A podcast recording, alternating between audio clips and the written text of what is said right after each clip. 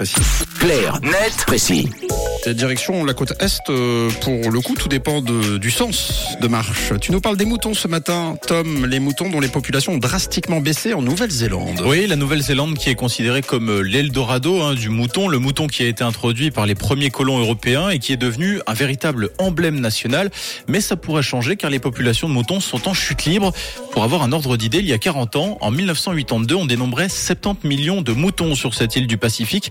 Ils sont aujourd'hui 25 millions, soit un peu moins de 5 moutons par habitant. Ça peut paraître anecdotique, mais ça n'était plus arrivé depuis 1850, date des premières mesures. Et comment on peut l'expliquer? Alors justement, c'est intéressant, mais suivant les époques, les raisons varient. On estime que la taille des troupeaux est en constante baisse depuis les années 80. Au milieu des années 2000, par exemple, on mettait la baisse des populations de moutons sur le compte de la sécheresse. Le manque de pluie réduisait les pâturages et donc in fine la nourriture des bêtes. Mais là, il semble que les raisons soient ailleurs.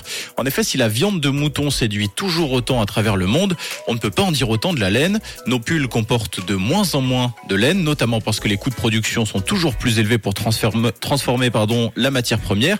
Et qui dit moins de laine dans nos pulls dit implacablement baisse généralisée des exportations depuis la Nouvelle-Zélande, l'un des premiers pays exportateurs de laine au monde.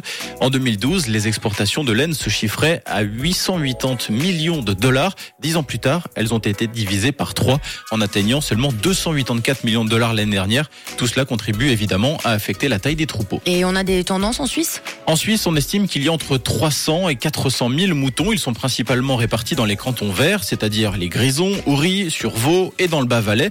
Mais en raison de la présence du loup, non seulement les troupeaux sont souvent victimes d'attaques, mais coûtent également cher en surveillance.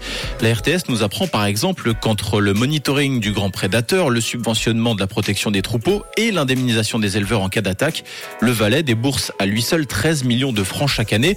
Heureusement, le mouton a quelques arguments de son côté. Les 30 000 individus valaisans génèrent par exemple une plus-value économique directe de 1,8 million de francs pour l'engraissement des agneaux à viande et de du 280 000 francs pour le lait. Pour ce qui est de la laine, lorsqu'elle n'est pas utilisée pour le textile, elle sert au rembourrage des matelas ou à l'isolation des bâtiments. C'est vrai que tout bien réfléchi, euh, j'en compte beaucoup moins pour m'endormir aussi euh, le soir. Merci Tom, carnet de précis que vous retrouverez en podcast évidemment, ce sera en fin d'émission et puis demain pour un nouveau numéro.